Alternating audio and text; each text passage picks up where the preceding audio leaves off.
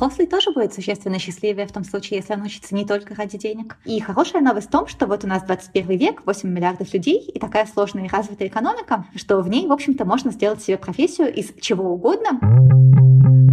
Обучение между делом – это подкаст для тех и про тех, кто увлечен обучением. Общаясь с нашими героями, мы ищем новые идеи для вдохновения и то, что можно позаимствовать для образовательных проектов. Меня зовут Александр. А меня зовут Маша.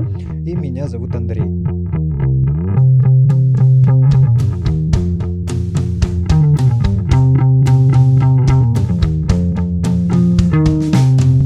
Тема у нас про различия или, может быть, сходство а, в обучении детей и взрослых. Мне кажется, что есть наш собственный опыт обучения и детей, и взрослых, да, или создания каких-то продуктов а, для разных э, возрастных категорий.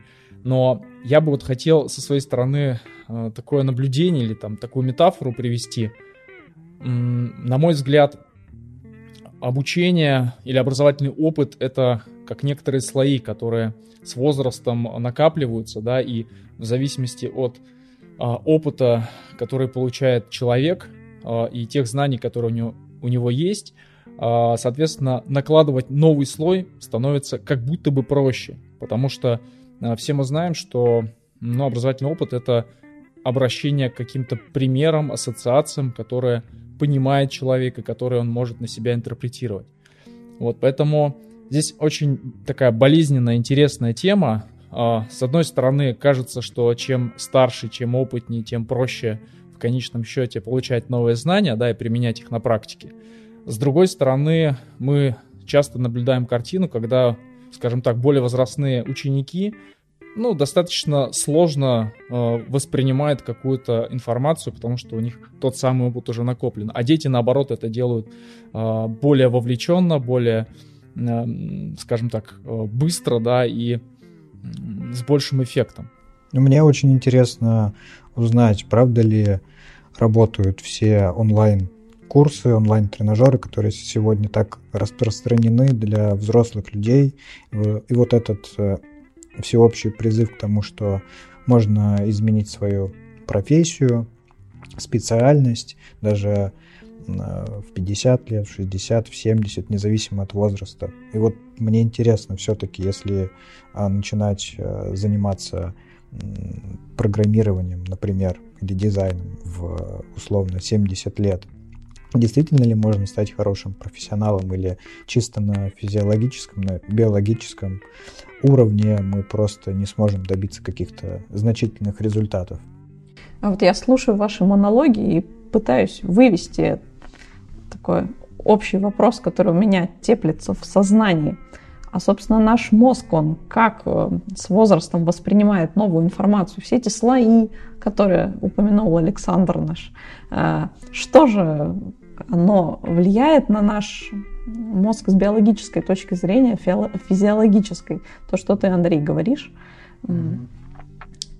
можно ли узнать что-то новое, также живо воспринять его как ребенок, будучи уже в, во взрослом возрасте? Давайте спросим у специалиста. Давайте.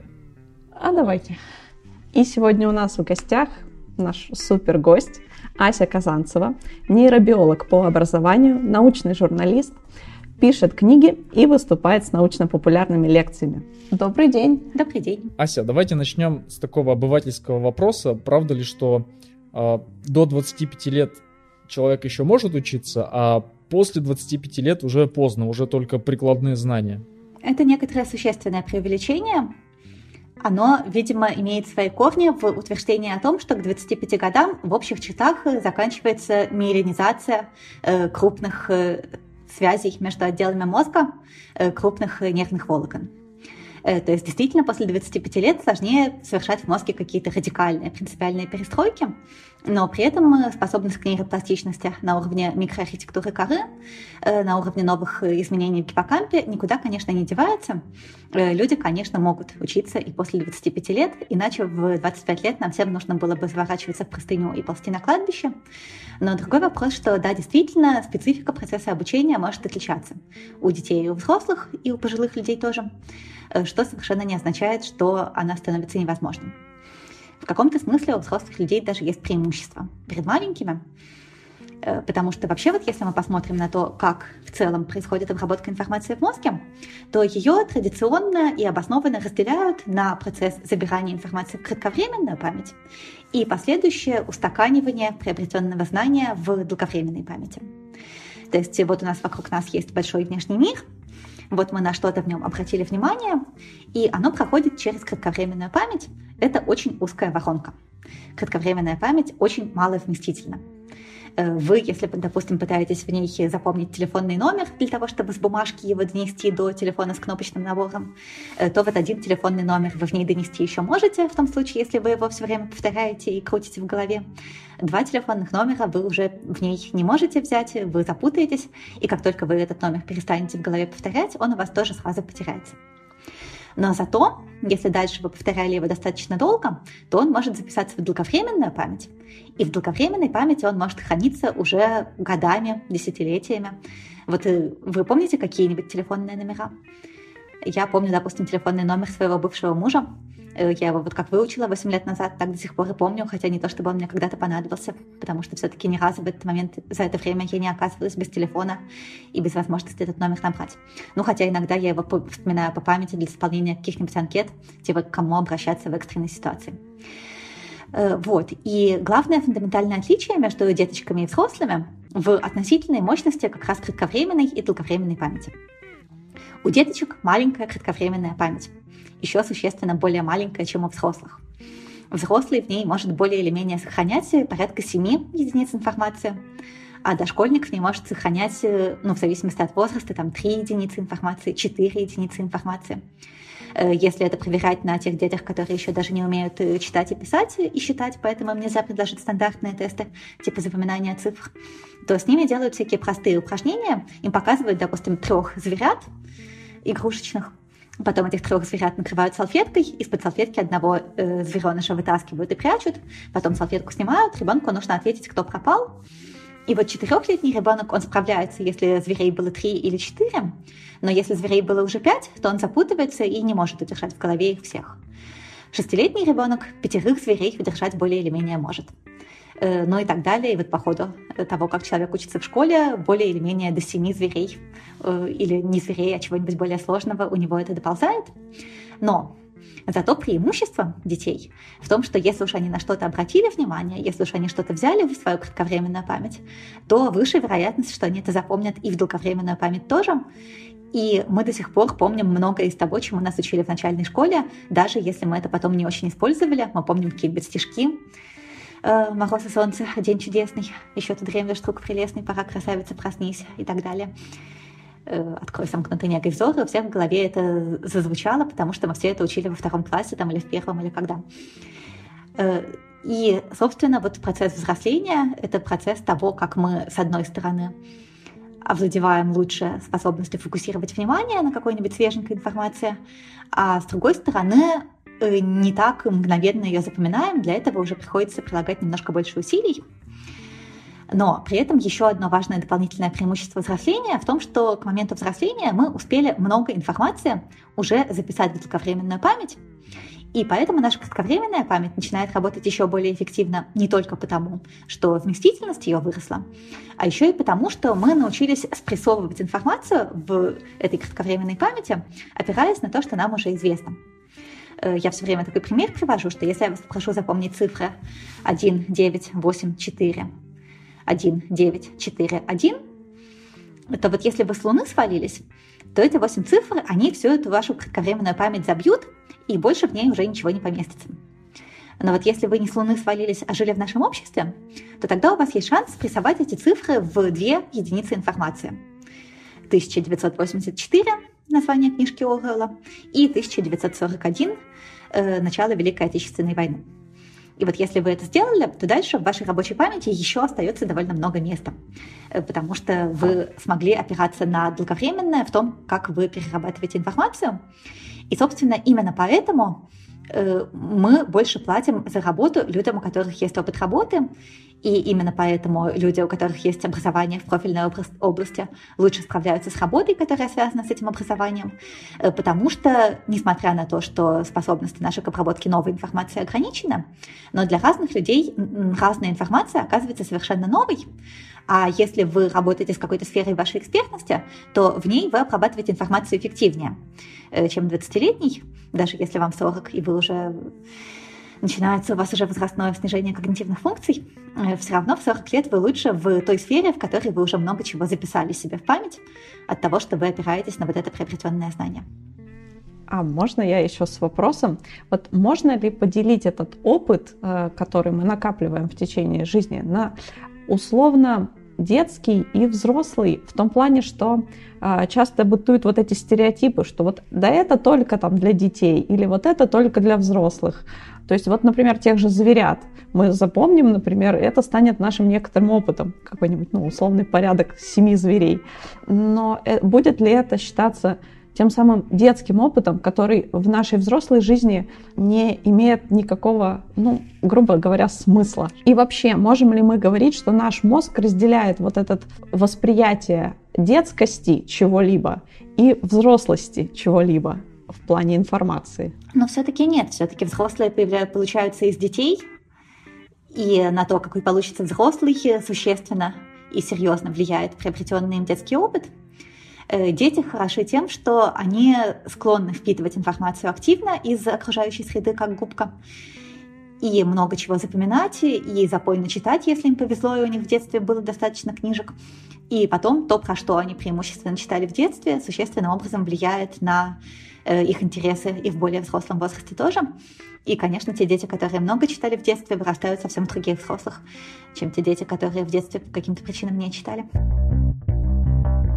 Сегодня мы знаем, что существует большое количество онлайн-курсов, которые можно проходить в любом возрасте. Они, разумеется, больше на взрослую аудиторию ориентированы. Нам говорят каждый день, вы можете стать специалистом, там, программистом или дизайнером 50, 60, 70 лет. Вот мне интересно, действительно ли я могу стать хорошим специалистом, если пойду учиться, скажем, в 60 лет, таким же хорошим, как если бы я пошел учиться, например, в 30 лет или в 25. Вот именно возрастная разница в этом вопросе существует, или это как бы, действительно можно научиться всему а, там, до какого-то, до 80 лет условно? Ну, это, к сожалению, вопрос степени, вопрос количества прикладываемых усилий. То есть, с одной стороны, да, научиться можно, есть много томографических экспериментов, в которых прямо наблюдают на структурной томограмме, как меняется мозг человека, тогда, когда человек начинает учиться какому-то новому знанию. И если, допустим, вы берете людей и учите их жонглировать, э, то видно, что утолщение коры в зонах, связанных с моторно-зрительной координацией, происходит и у тех, кто этому начал учиться в 60, но оно происходит не так быстро, как у тех, кто начал этому учиться в 20. Им приходится больше часов тренироваться, больше усилий прикладывать для того, чтобы и на уровне Э, наблюдаемой практике научиться жонглировать так же хорошо, и для того, чтобы в мозге что-то изменилось так, чтобы это было на томограмме заметно. Э, то есть человеку 60-летнему, к сожалению, для изучения совершенно новой области приходится прикладывать существенно больше усилий, чем 30-летнему. И главное, дальше, когда мы говорим про экспертность в работе, экспертность в работе — это же результат многолетнего постоянного обучения в ходе практики, в ходе работы. И здесь вопрос в том, что 30-летнего просто тупо больше осталось лет жизни, э, в ходе которых он успеет набрать существенно больше вот этой вот практики. Э, но, конечно, многое зависит от того, чем именно человек занимался в предыдущие 60 лет своей жизни. Э, потому что если он осваивает какую-то область, у которой есть аналогии и параллели с тем, что он делал всю жизнь, если он, допустим, всю жизнь был программистом и много писал разного кода на разных языках программирования, а потом в 60 ему понадобилось выучить какой-нибудь новый язык программирования, то, естественно, он это будет делать гораздо легче и быстрее, чем 30-летний, который никогда раньше вообще ни на чем не программировал, ничего не кодил, э, потому что мета-навыки и глобальные глобальные общие принципы того, как объяснять бездушной машине, чего вы от нее хотите, у вот этого 60-летнего прокачано, а у того 30-летнего нет. Э, но если мы берем какую-то область вот вообще-вообще новую, если они оба решили выучить иностранный язык, при том, что они раньше не учили других иностранных языков, то в такого рода вещах, да, у 30-летнего есть преимущество как в том, что он в принципе учится быстрее, так и в том, что э, у него больше осталось времени на практику. Мы говорим, точнее, вы говорите в большей степени про память, про способности к запоминанию. А, кстати, по поводу циферок, а, мне почему-то запомнился номер ICQ, э, не знаю, лет 20 назад этот мессенджер был, вот, а, из 9 циферок. У меня он в голове до сих пор. У меня когда-то был шестизначный. Это круто. У меня вопрос немножечко в другую сторону, в сторону мотивации, вовлеченности, любопытства. То есть, когда мы говорим об обучении, всем понятно, что одним из таких главных двигателей является собственно, зачем я это делаю, зачем мне это нужно. И э, есть такое понятие, там, как э, отложенные результаты. Если у ребенка, грубо говоря, есть интерес, потому что ему интересно, да, то есть он э, изучает это не потому, что ему родители сказали, да, нужно получить диплом, иди изучай. Он, скорее всего, немножечко другие будут э, способности свои задействовать, смекалку, да. А если ему действительно интересно, познавательно, любопытно что-то э, выяснить, изучить, он это будет делать. У взрослого же немножечко другой уже включается мотиватор.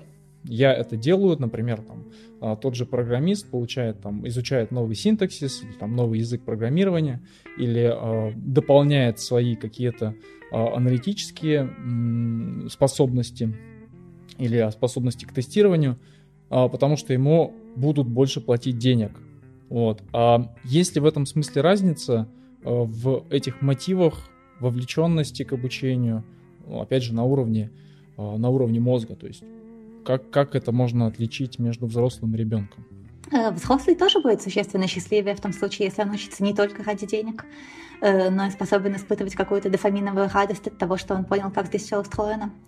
Но в общем и целом, да, действительно, э, есть некоторый довольно заметный тренд в отличиях между тем, как учатся дети и тем, как учатся взрослые, сводящийся к тому, что ребенку важнее как, а взрослому важнее зачем. Э, есть такой психолог э, Раймонд Флатковский э, из Колорадо, из университета Реджеса в Колорадо. И у него есть много статей и книжек о том, как отличается обучение детей и взрослых. И он там говорит действительно о том, что ребенок, он как глина. Ребенку самое важное – это атмосфера и то, насколько ему нравятся учителя, и сама школа, и процесс, и какие-нибудь там методики вовлечения. И ему, по большому счету, все равно, чему именно учиться, э, лишь бы его учили хорошо. Он согласен и на программирование, и на гитару, и на математику, и на что угодно. Э, он начинает любить те предметы, где ему больше повезло с учителями, с коллективом и с процессом подачи информации в то время как взрослый существенно серьезнее держит в голове свои долгосрочные глобальные цели. У него уже сформировано какое-то представление о том, кто он такой и для чего ему нужно это знание. И вот если это знание соответствует его долгосрочному образу себя, долгосрочной его стратегии, он понимает, зачем ему это нужно, как он будет это применять в работе, то тогда он гораздо меньше, чем ребенок, чувствителен к тому, насколько качественно организован сам процесс обучения. То есть э, лекции для взрослого могут быть существенно более занудными, э, существенно менее геймифицированными, в существенно менее вовлекающем э, формате. Для взрослых нормально заходит дистант, даже вот когда просто какой-то человек в компьютере что-то там бубнит без всяких дополнительных технологий геймификации. В том случае, если взрослый понимает, зачем. Э, в этом смысле как раз появилось много новых исследований вот теперь в последние два года, когда пандемия случилась с нами всеми по поводу того, как работает дистант. И для взрослых, для них, в общем-то, и раньше, и до пандемии было известно, что дистант может быть эффективен, э, в том случае, если у вас, правда, есть желание изучить вот эту вот сферу человеческого знания, человеческой деятельности, э, то вы прекрасно это будете делать на курсере или на каких-то еще курсах, и большая радость для нас, для всех, для взрослых людей, что появилось столько образовательных возможностей. Но вот если мы говорим про ребенка, для ребенка дистант может быть эффективен, если это какой-то дистант специально разработанный именно как компьютерная программа со всякими технологиями цепляния внимания, со всякой геймификацией и прочее. Но вот когда в пандемию дети внезапно были вынуждены переключиться на процесс обучения такой же, как в классе, но только не в классе, а перед компьютером, это оказалось катастрофой для всего школьного образования по всему миру. Про это вышла в 2021 году прекрасная статья на материале по нидерландским детям, хотя написали ее исследователи из Оксфорда. Э, Пьер Энгсел, например, такой. Э, дело в том, что Нидерланды были очень удобной моделью для изучения того, как повлиял дистант на школьников, потому что в Нидерландах много лет проводятся массовые на всю страну тестирования детей два раза в год. Всем детям во всех школах дают тесты по математике, чтению и письму. Одни зимой, другие летом, в конце учебного года. И получилось так, что как раз в 2020 году между зимними тестами и летними тестами случилось 8 недель локдауна и 8 недель дистанционного обучения.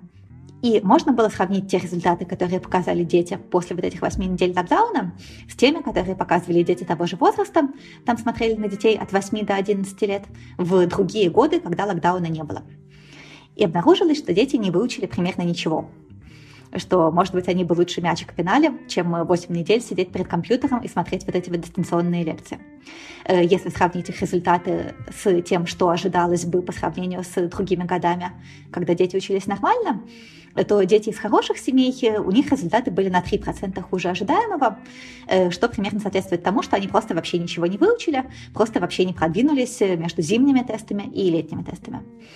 А если мы говорим о детях менее везучих, о детях из семей, у которых у родителей плохое образование, и, соответственно, родители вынуждены много работать, и не хватает им времени на то, чтобы уделять внимание детям, поощрять их как-то делать домашнее задание или там читать с ними книжки, разговаривать, то там был откат на 8% относительно ожидаемого. Да, это вот как если бы 8 баллов по ЕГЭ, это довольно много, это может на поступление повлиять или на что-нибудь. Э, потому что не может ребенок ничему научиться вот в таком формате, потому что такой формат слишком плохо цепляет внимание. Э, если посмотреть на исследования по более старшим школьникам, по старшеклассникам, то там есть большая разница между теми, кто и раньше был отличником, и теми, кто отличником не был. Вот если кто-то супермотивированный, такой очень умный подросточек, который всегда интересовался учебой, всегда добровольно читал книжки и делал домашки добровольно, э, то он в 15-16 лет уже вполне способен учиться в дистанционном формате и, в общем, не особенно уступает тому, что было бы, если бы он э, учился в нормальном классе. Потому что у него есть какая-то внутренняя собственная мотивация, он хочет куда-то поступить, ему может быть интересен предмет и так далее. Но если посмотреть на детей, которые учились в школе более или менее, ну так, э, с четверки на тройку, на пятерку, э, то они откатываются назад довольно заметно, когда это все становится дистантом, потому что раньше у них в школе были какие-то дополнительные мотиваторы, э, учителя, компания, однокурсники, веселье какое-нибудь. А тут ничего не, остав... не остается, кроме чистой радости, чистого знания. Чистая радость чистого знания, она, конечно, есть. Она, конечно, важна. Конечно, и люди, и все другие приматы любят узнавать что-нибудь новое. Конечно, испытывают радость тогда, когда они поняли, как что-нибудь работает. Но проблема в том, что эволюция не готовила нас к жизни в настолько сложном информационном обществе с таким огромным количеством новой информации, которая нужно переработать для того, чтобы быть полноценным членом сегодняшнего нашего общества в 21 веке э, постиндустриального. И здесь, к сожалению, вот этой чистой учебной мотивации у большинства людей недостаточно для того, чтобы эффективно осваивать все. Приходится вовлекать дополнительные, как эмоциональные факторы положительные, типа смотрите, как здорово, что однокурсники с вами учатся, так и эмоциональные факторы отрицательные, э, типа ты никуда не поступишь, станешь дворником, будешь беден, умрешь под забором. Вообще эмоции — это важно, Потому что вот мы с вами говорили, что кратковременная память — это очень узкая воронка, в которой очень мало чего помещается. В нее помещается то, на что мы обратили внимание. Обратили внимание мы на то, в первую очередь, что вызывает у нас какую-нибудь эмоцию. Мы хорошо, легко и часто с первого раза запоминаем какие-то события и вещи эмоционально значимые. Если что-то эмоционально скучное, то нам нужно целенаправленно прикладывать волевые усилия, долго это крутить и зубрить в кратковременной памяти для того, чтобы были какие-то шансы, что мы это запомним. Поэтому, конечно, главная проблема любого обучения в том, как захватить внимание слушателей. Если вы внимание не захватили, то никто ничего не запомнит.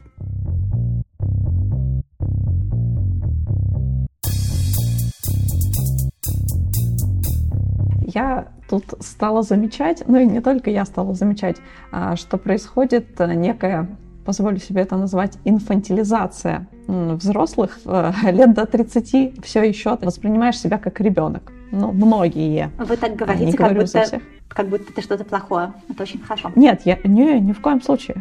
Наоборот, быть ребенком, по-моему, замечательно. А, я к тому, что вот эти элементы геймификации в обучении в том числе, это все с одной стороны, кажется, что абсолютное добро, а нет ли тут каких-то подводных камней в плане, не знаю, отката, какой-то деградации, в плане восприятия нашим, опять же, на уровне физиологии, биологии. А, наш мозг воспринимает это как игру, например, если мы а, подаем какую-то информацию в формате игры и так далее. А, не срабатывает ли здесь ну, вот эта обратная сторона медали, так сказать. Смотрите, геймификация — это большая работа. для того, чтобы переработать информацию из скучного, монотонного, однообразного текста во что-то такое, что будет цеплять внимание, э, нужно эту информацию хорошо и серьезно изучить и много приложить усилий тому, кто разрабатывает эту образовательную программу, для того, чтобы эта программа содержала какое-то осмысленное количество контента и при этом э, цепляла внимание эффективно. Для некоторых областей знания этот процесс э, далеко зашел, больших э, успехов и результатов достиг. Ну, там, допустим, у нас много программ, которые обучают иностранным языкам, особенно английскому. И, в общем, это хорошо, в общем, при прочих равных, э, если мы возьмем двух людей и будем давать им одну и ту же информацию, одному в формате геймифицированном, а другому в формате не геймифицированном, то, скорее всего, первый запомнит в итоге лучше, продвинется в итоге больше, именно вот за счет этого цепляния внимания.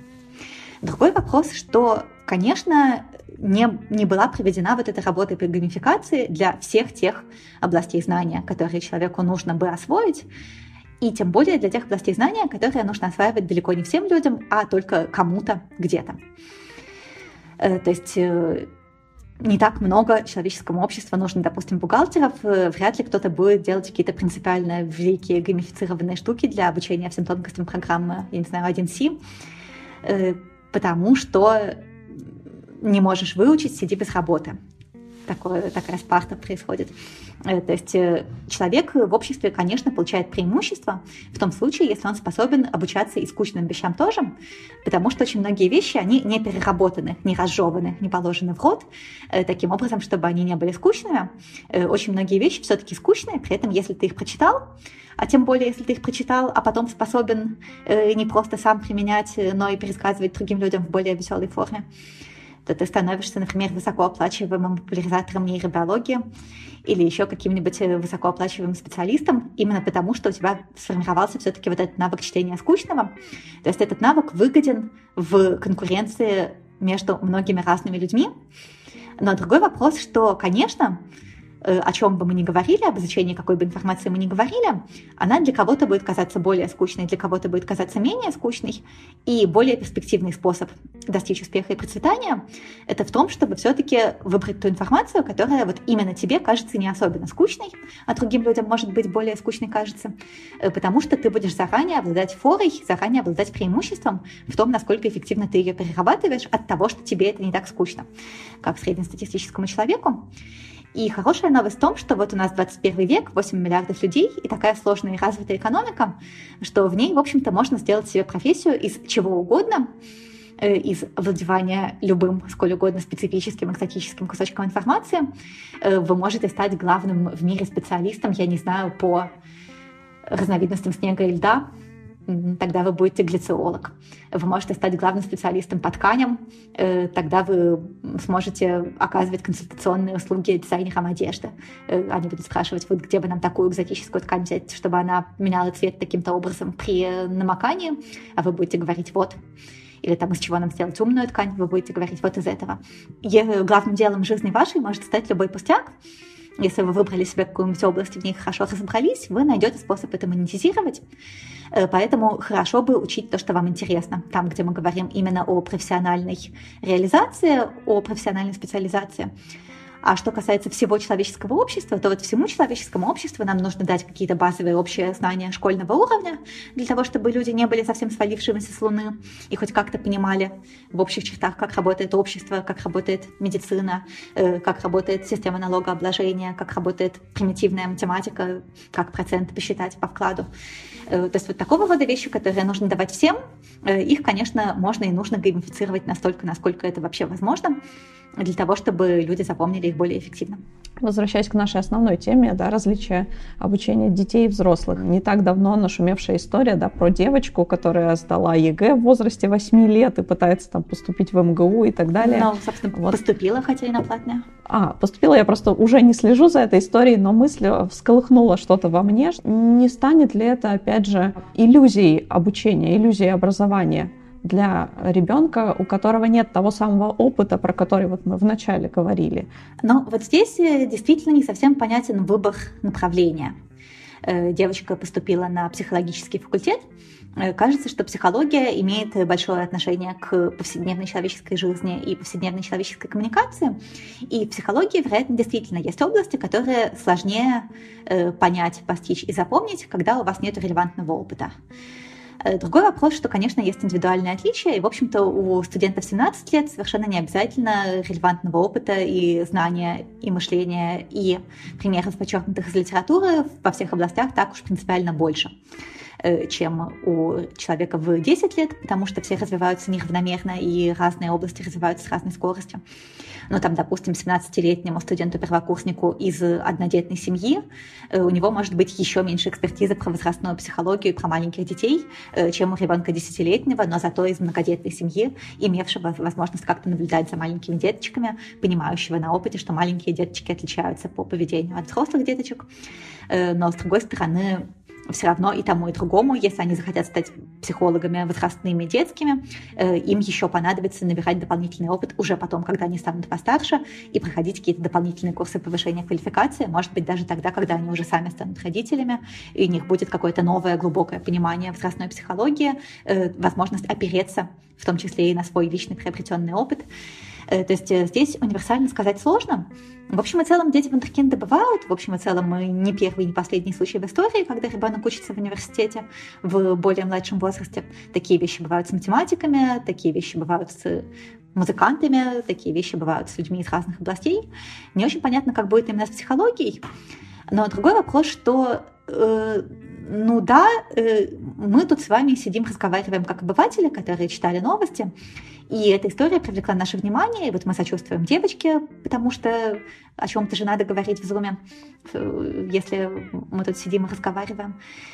Э, есть много других девочек, которым повезло еще меньше, но которые не привлекли нашего внимания. Э, лучше, когда родители тебя запихивают в университет 10 лет, чем когда родители тебя бьют и насилуют. Человек может вырасти психически благополучным даже и во втором случае тоже, равно как и в первом случае. Э, но, наверное, э, человеку могло бы быть лучше, если бы он не вынужден был бы волочь на себе весь этот невероятный груз амбиций, родительских, но, опять же, мы, правда, не знаем, как со стороны, потому что все люди разные, все семьи разные, все родители разные, все дети разные. Э, может быть, ей окей, если ей не окей, то она, очевидно, вырастет через 10 э, лет и расскажет в телепередачах, как ей было не окей, мы все ей посочувствуем.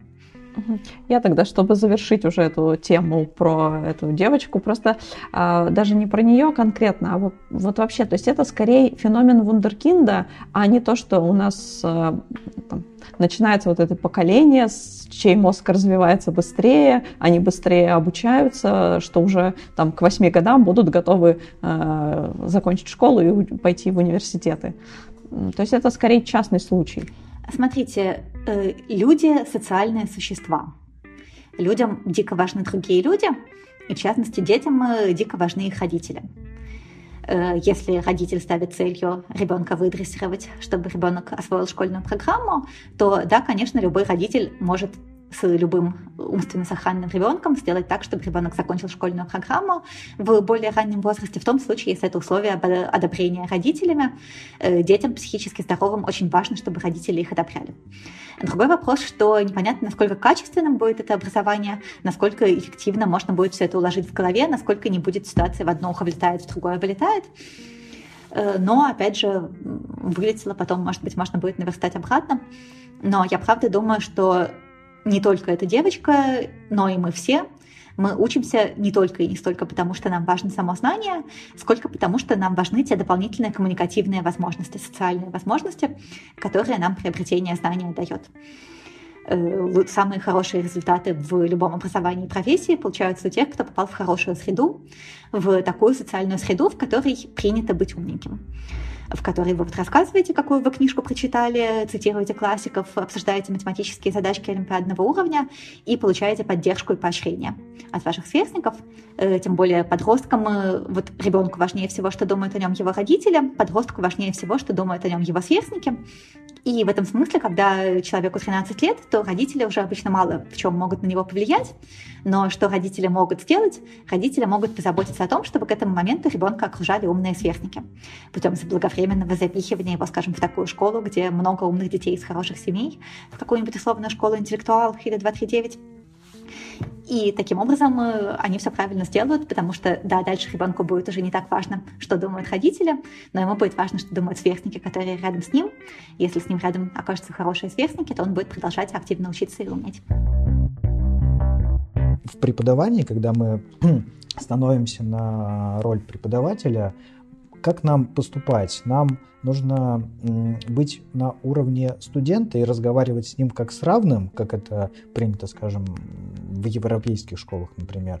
Или все-таки а, для ребенка, может быть, для средних школь... Э, школьников средней школы или, может быть, первокурсников, все равно приоритетнее общаться как а, взрослый с взрослый, не знаю, ну не как с ребенком, разумеется, как с человеком, который, у которого может быть опыта не так много, как у преподавателя. Вот с точки зрения, может быть, э, не знаю, нейробиологии, ну или вообще, как правильно? А, мы должны на равных общаться с э, ребятами или все-таки как-то это нивелировать, а в каких-то ситуациях э, немножко себя повыше ставить, в каких-то ситуациях держаться наравне, но вот как с этим быть? Э, с точки зрения нейробиологии у меня здесь мнения нет.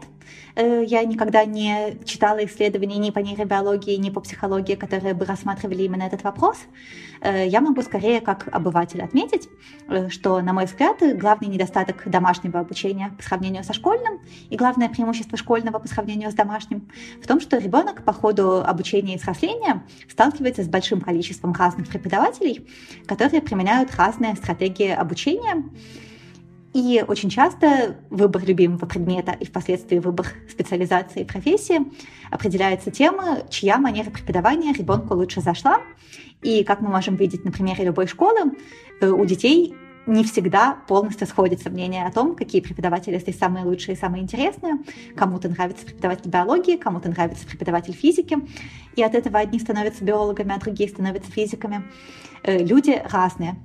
Для людей подходят, заходят разные стратегии обучения, разная степень неформальности э, взаимодействия с преподавателем, и в том числе на разных этапах жизни может заходить лучше одно или другое. Э, я такой человек, который учился в двух магистратурах по нейробиологии. Сначала по когнитивным наукам в Вышке, а потом в магистратуре по молекулярной нейробиологии в Кристале. И в Вышке я была гораздо более счастлива, и из Вышки я гораздо больше вынесла знаний, потому что в вышке была маленькая магистратура, в которой все друг друга знали, в которой многие преподы часто читали несколько курсов э, на, в разные годы обучения в разных семестрах. И ты с одним и тем же преподавателем, например, сначала пил чай в лаборатории, а потом э, на следующий день приходил к нему сдавать экзамен. И плюс я туда пошла вот уже в 30 лет и уже обладая некоторые репутации в области популяризации нейронаук. Э, то есть, в общем и целом, все примерно понимали, кто я. И у меня там были книжки с премиями. То есть, э, меня молодые преподы воспринимали более или менее на равных.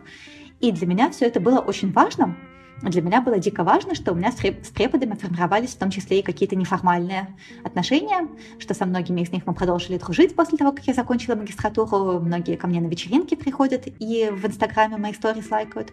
Э, для меня все это было очень важным мотиватором для обучения.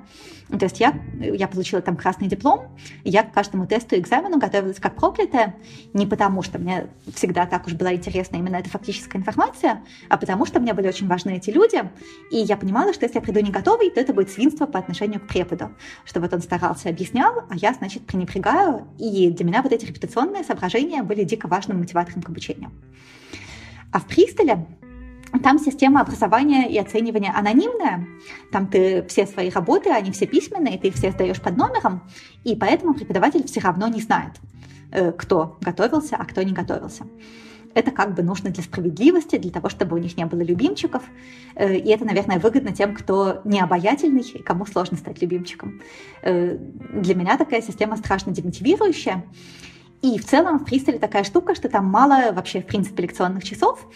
И мало постоянных преподавателей. Там часто зовут прочитать лекцию по какой-то теме приглашенного лектора, который, допустим, лучший специалист в, во всей Англии по вот этой вот теме, что, конечно, очень замечательно, но с ним не формируется никакой эмоциональной связи, никакого emotional connection, и поэтому, может быть, он даже и лучший специалист, но толку от этого для таких, как я, немного, потому что из лекции просто обычного нейробиолога, а не лучшего специалиста в области, я бы запомнила гораздо больше, гораздо больше процентов той информации, которую он в этой лекции преподносит. Но, с другой стороны, я понимаю, что кому-то, у кого больше мотивации именно к чистому академическому знанию, э, именно вот такая система с лучшими из лучших могла бы зайти гораздо больше и быть существенно более мотивирующей. Э, то есть, еще раз, все люди разные, для всех людей совершенно разные стратегии обучения заходят. Э, для меня все важно делать через эмоции, но бывают, наверное, какие-то люди более аутичные, извините, которым важнее чистое академическое знание – они молодцы. Если проводить аналогию обучения с, допустим, с физическими нагрузками, с тренировками, с занятием спорта, то у тела у нашего есть э, ограниченность ресурса, и там после 40 лет, как правило, спортсмены, ну, если это не шахматисты, хотя, кстати говоря, насчет шахматистов можно было бы тоже поговорить, а, они, как правило, переходят там, на, на тренерскую работу, например, то есть а, количество нагрузок сокращается, они занимаются только для общего развития, для здоровья и так далее. То есть если, а, ну, давайте по-простому задам вопрос, можно ли, не знаю, умереть от переобучения? Э, нет, умереть от переобучения нельзя. Э, умереть от перетренировки тоже на самом деле не так просто. У большей части людей э, они прекращают бежать раньше, чем у них от этого сердце сломается. Э, но да, наверное, можно заставить себя волевым невероятным напряжением воли бежать так долго, чтобы у вас уже сердце сломалось. С мозгами так не получится. У мозга лучшая система регулировки. Мозг управляет всем телом и собой тоже. Мозг отключится раньше, чем вы умрете от перенапряжения вы ляжете и уснете. Какая же это обнадеживающая фраза, потому что иногда, когда я читаю по несколько часов, когда надо, мне кажется, что у меня как арбуз сейчас мозг лопнет, и все, конец, тромб какой-нибудь оторвется. Это супер, что такого не случится. Но другой вопрос, что это не очень эффективно э, учиться на износ, да. потому что э, все-таки мы знаем, что для того, чтобы информация запомнилось, э, мозгу нужно время на то, чтобы новые синапсы вырастить, в долгосрочную память ее записать. И вот этот процесс происходит более эффективно как раз тогда, когда вы порцию информации в голову загрузили, а потом побездельничали. Например, поспали или погуляли по лесу. Вот э, в эти моменты хорошо информация в голове устаканивается. Э, если вы очень много, очень усиленно себе в голову запихиваете, то тогда ну, вы сколько-то запихнете, но, к сожалению, эффективность запоминания будет низкая. Вы в лучшем случае донесете это до экзамена в такой период переполненной кастрюле, там кое-как плохо структурировано на троечку сдадите, а потом все равно оно потеряется и не сохранится, и вам к следующему учебному курсу придется все это заново учить. Э, это, кстати, еще одно огромное преимущество обучения в вышке в магистратуре Cognitive Science and Technologies. Там на самом деле почти никогда не бывает экзаменов. У меня вот за два года магистратуры было, по-моему, два экзамена. Э, все остальные экзамены были автоматом, э, потому что там вся учебная система устроена так, чтобы у вас было много-много-много маленьких тестов. И если вы все эти маленькие тесты сдаете хорошо, то тогда, тогда экзамен вам ставят автоматом, и тогда у вас каникулы там, где у всех остальных студентов сессия что вас поощряет, но главное, что это дает гораздо более качественное усвоение информации, потому что подготовиться к одному маленькому тесту э, это проще, это не вызывает такого стресса и отчаяния, как подготовиться к целому экзамену. Вы делаете это добровольно, и у вас гораздо больше шансов все вот это в долговременную память запомнить, и потом дальше на это опираться, когда уже следует готовиться к следующему тесту и так далее. Вот, то есть э, вышка устроена исключительно великолепно и гуманно именно с точки зрения того, как работает обучение, Э, то есть если магистратуру делают нейробиологи, то магистратура идеально спланирована с точки зрения нейробиологии, э, что вызывает большое восхищение. На что бы вы могли обратить внимание для наших слушателей? Может быть, на какие-то книги, каналы на Ютубе, не знаю, а, интересные статьи, которые в последнее время вас вдохновляли, а, в том числе в области, а, в той теме, о которой мы сегодня пытались говорить, про разницу обучения детей и взрослых, и в целом что-то вдохновляющее, что можно было бы посоветовать. Э, вот именно прицельно про обучение детей и взрослых я книжек не знаю. Э, меня про это иногда спрашивают в интервью, поэтому я про это читала сколько-то обзоров, э, но это не то чтобы самая интересная для меня тема на свете пока что. Я про это, может быть, буду пятую книжку писать, про то, как обучаются дети, но пока что у меня их три, то есть еще не, не скоро этот процесс произойдет. Э, а в целом про закономерности работы мозга и психики, ну вот в контексте того, о чем мы говорили, самая важная книжка — это книжка Эрика Канделя «В поисках памяти». Он Нобелевский лауреат, который, собственно, провел все вот эти вот параллели между кратковременной и долговременной памятью с точки зрения психологии и тем, что в это время в мозге происходит, э, что кратковременная память — это временное усиление проводимости синапсов, а долговременная память — это анатомическая пристройка мозга, рост новых синапсов. Он провел огромное количество экспериментов на улиточках, э, изучая кратковременную и долговременную память улиточек и изучил э, вместе с коллегами все вот эти вот биохимические механизмы и показал, что на уровне биохимии переход из кратковременной памяти в долговременную — это скорее ну, просто переход количества в качество, что принципиально одни и те же молекулы вовлечены в тот и другой процесс, просто их должно накопиться достаточно для того, чтобы э, новые синапсы начали расти. Э, то есть книжка Эрика Канделя «В поисках памяти», она идеально показывает, насколько все это здорово изучено, и показывает, как происходит переход между молекулами, которые плавают по клеткам, и большими глобальными когнитивными процессами, такими сложными, как обучение и память. Э, Еще я очень люблю книжку Николая Кукушкина «Хлопок одной ладони», которая посвящена, в общем-то, эволюции, э, но эволюции э, с точки зрения того, как какие-то старинные, древние биологические события, буквально от уровня появления жизни и формирования многоклеточности и так далее, повлияли на те особенности работы наших клеток, которые впоследствии обусловили возможности получить вот эту нашу сложную психику, э, то есть э, возможность проследить, как анатомические события в жизни червяка э, привели к той психике, которая есть у нас сейчас. Просто очень новый способ смотреть на то, как устроен, устроена наша психика, язык и социум, все что угодно. Еще есть знаменитый ранее двухтомник «Эволюция человека» Александра Маркова, который совсем недавно, пару месяцев назад, превратился в трехтомник. Э, был опубликован третий том книжки Александра Маркова «Эволюция человека», который я купить уже купила, а прочитать еще не успела. Успела прочитать предисловие. В предисловии он говорит, что в новом третьем томе фокус на человеческую коммуникацию на то, что очень многие события в эволюции нашего мозга и нашей психики э, произошли, потому что нам невероятно важно было налаживать социальные отношения, и как э, то, что принято в социуме, в свою очередь способствовало тем или иным направлениям отбора э, полового и не только в формировании дальнейшем нашего мозга и нашей психики, насколько это тесно взаимосвязанные вещи. Поведение, и мозг. Мозг и поведение, как они оба формируют друг друга. Э, как я говорила, я третий том эволюции человека прочитать еще не успела, но кажется, будет очень круто. И, наверное, много нам поможет нового понять. Да, Ася, большое спасибо. А, я надеюсь, что я уверен, что нашим слушателям ну, не только это было полезно и интересно, но и э, вдохновило, в том числе есть ведь аудитория, которая э, переходит от обучения детишек. Мы сегодня об этом, кстати, не поговорили, вот что ведь обучение это двусторонний процесс, что же насчет преподавателей для учителей, как у них это работает. И некоторые э, видят свои, некоторые учителя видят свою эволюцию развития, в том числе и от обучения детей к обучению взрослых иногда бывает наоборот. А, в любом случае, вам огромное спасибо. Я, честно сказать, что прочитал только одну вашу книжку, это а, «Мозг материален». Но этого вполне достаточно, она лучшая из трех. Да, а, за нее огромное отдельное спасибо. И будем ждать пятую книгу, где вы расскажете про особенности обучения детей. Спасибо большое. Спасибо. До свидания. Спасибо большое. До свидания. Хорошего вечера. И вам. Спасибо, Спасибо. большое. Мне кажется, что сегодня получилось, получился разговор очень ясный и в то же время очень сложный по тематике. И меня всегда удивляет это, когда мы обращаемся к науке, она, с одной стороны, говорит о сложных вещах, но а, с другой стороны, все на поверку оказывается очень простым и ясным. Все разложено по полочкам.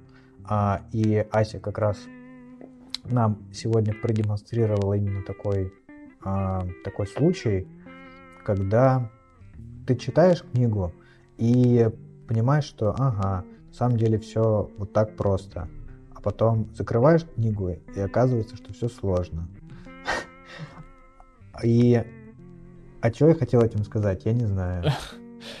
Мне кажется, ты хотел сказать, что э, это вот объяснение, э, объяснение через исследование, через исследование мозга, то, как он работает, э, наших таких рутинных повседневных э, вещей, которые мы постигаем через опыт, через практику, ну, в частности, допустим, создание образовательных продуктов, э, преподавание, обучение детей, взрослых, студентов и так далее, мы же как правило, ну да, у нас есть какие-то методические знания, педагогические знания, но в отсутствии знаний, связанных с тем, как работает память, ну, знаний, глубоких знаний, естественно, что у нас они есть э, на каком-то уровне, но глубоких знаний не, недостаточно.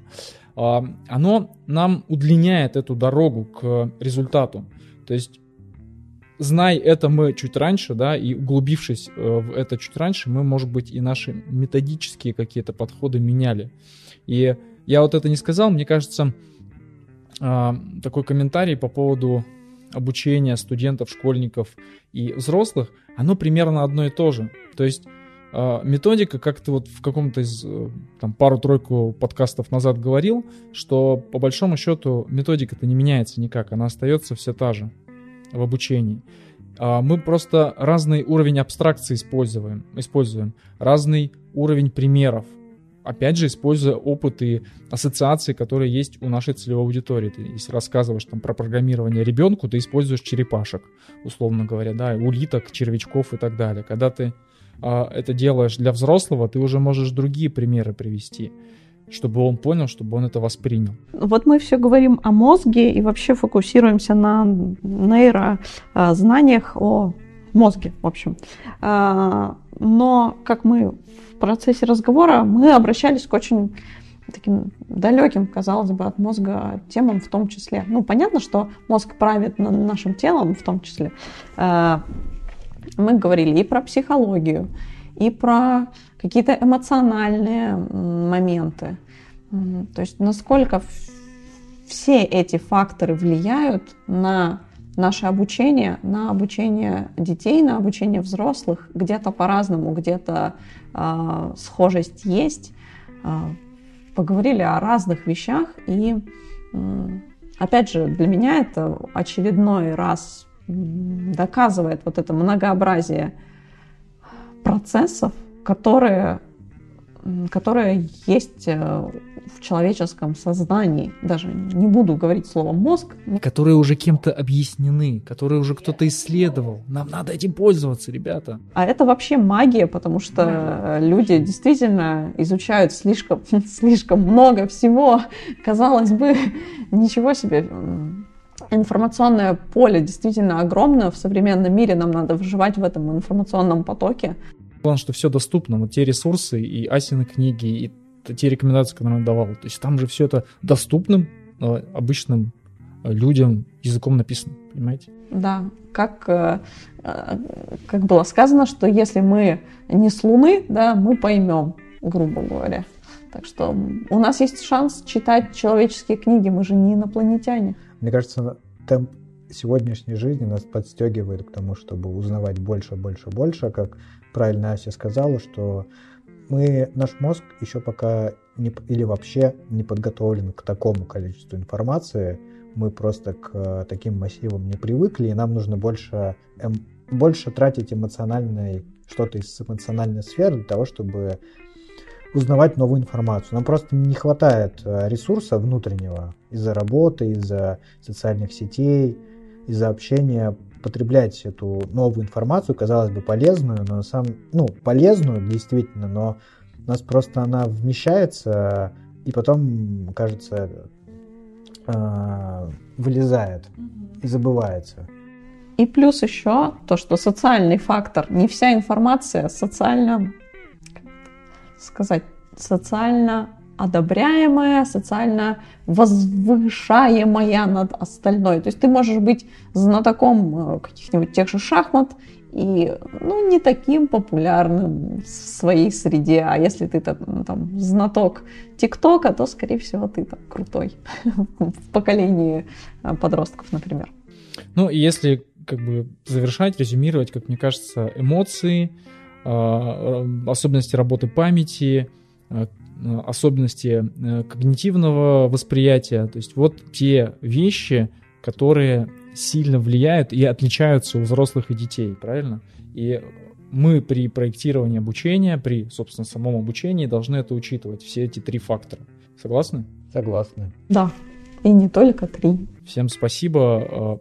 Подписывайтесь на нас в социальных сетях, в Телеграме, ВКонтакте.